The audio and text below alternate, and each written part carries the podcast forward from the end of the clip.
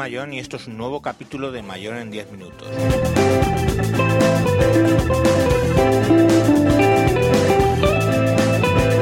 Hoy hablaremos de OneDrive, la nube de Microsoft.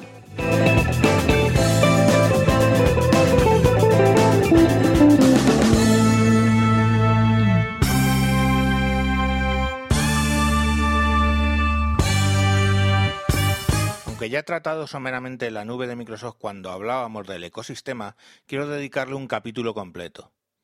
En abril de 2006 Microsoft anunciaba que iba a desarrollar su disco virtual en Internet. En mayo de 2007, casi un año después, se lanzó para beta testers en Estados Unidos. Se llamaba Windows Live Folders, siguiendo el nombre de los servicios de Microsoft en aquella época, llamados todos Windows Live. El espacio que se asignaba a cada usuario eran 250 megas. En agosto de 2007 cambió el nombre a SkyDrive y se extendió a usuarios del Reino Unido e India.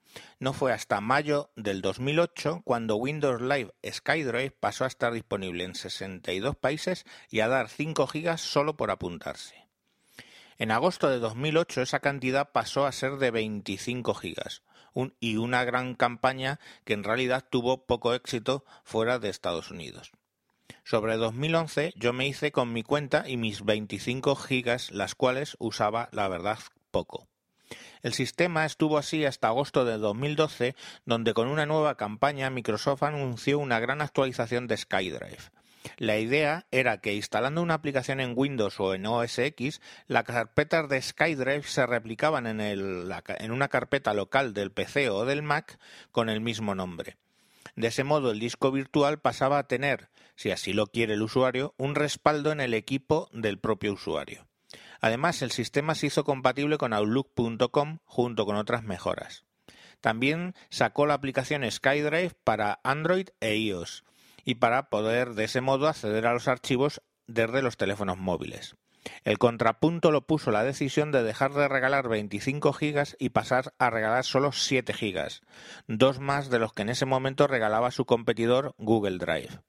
En febrero de 2014 se cambia el nombre de SkyDrive a OneDrive debido a la demanda que perdió Microsoft en el Reino Unido ante la cadena de televisión y vía satélite británica B Sky B por el nombre eh, Sky.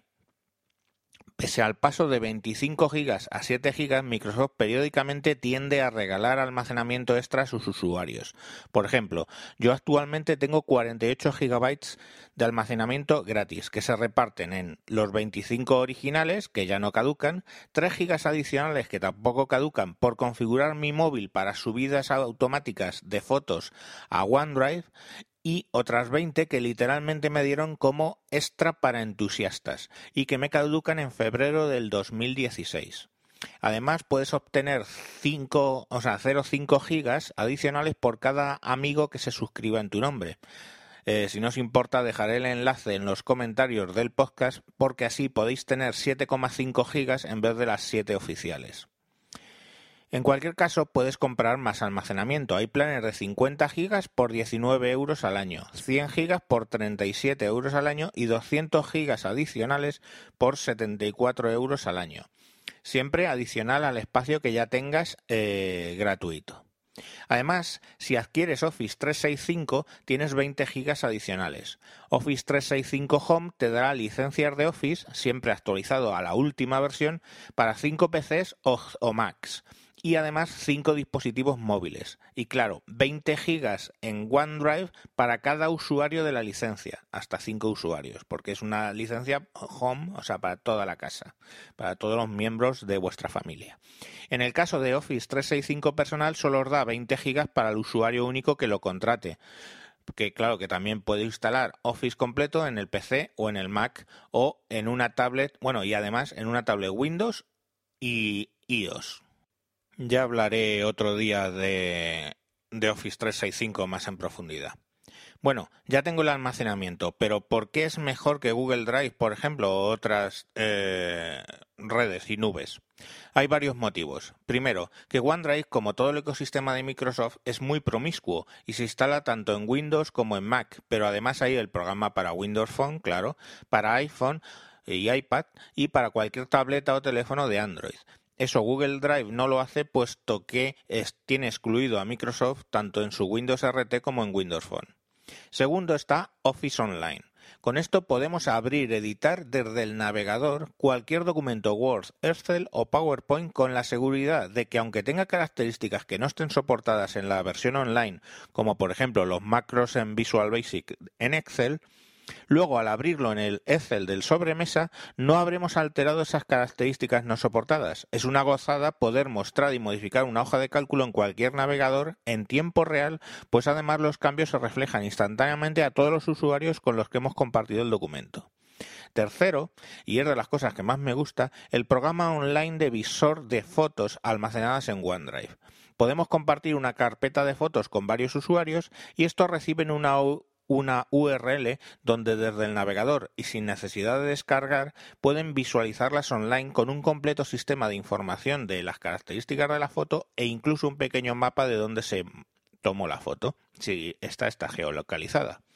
Es un sistema genial para compartir esas fotos de grupos que han hecho un viaje en común. Por supuesto, las fotos se pueden descargar con aquellas personas que las hayáis compartido, pero no hay necesidad de descargar todas o de recibir enormes emails con fotos adjuntas.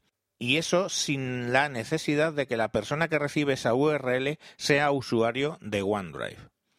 Estas tres características, como digo, son mejores que en Google Drive, pero también comparte con Google Drive la posibilidad de visualizar muchos tipos de archivo online, la edición de documentos online entre varios participantes y un sistema de seguridad y compartición de documentos y carpetas muy buenos. Yo autorizo a un usuario o a un grupo de ellos a ver o modificar archivos tan solo usando su email y sin necesidad de que sean usuarios de OneDrive. Por último, cada día más y más programas, tanto de Windows, Windows Phone, Android e iOS, permiten almacenar directamente los datos en OneDrive. Un ejemplo, pero hay miles. Es, eh, por ejemplo, CamScanner. CamScanner, presente en todos los sistemas operativos móviles, te permite escanear documentos utilizando la cámara del teléfono y subirlos directamente a OneDrive. Yo ya no uso prácticamente un escáner de sobremesa, pues la calidad es impresionante.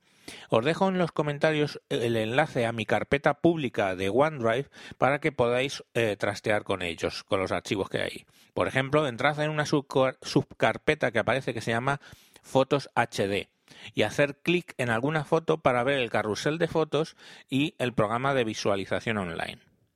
Espero que con todo esto os haya picado el gusanillo de daros de alta en OneDrive con el, eh, la URL que os he puesto en los comentarios. De ese modo me dan a mí y a vosotros medio giga más de almacenamiento. Y no tenéis por qué crearos una cuenta de email más. No, no necesitáis otro email más, esta vez en Outlook. Sino simplemente utilizando un email que ya tengáis, que puede ser de Gmail incluso, os podéis utilizar eso como ID de Microsoft para daros de alta.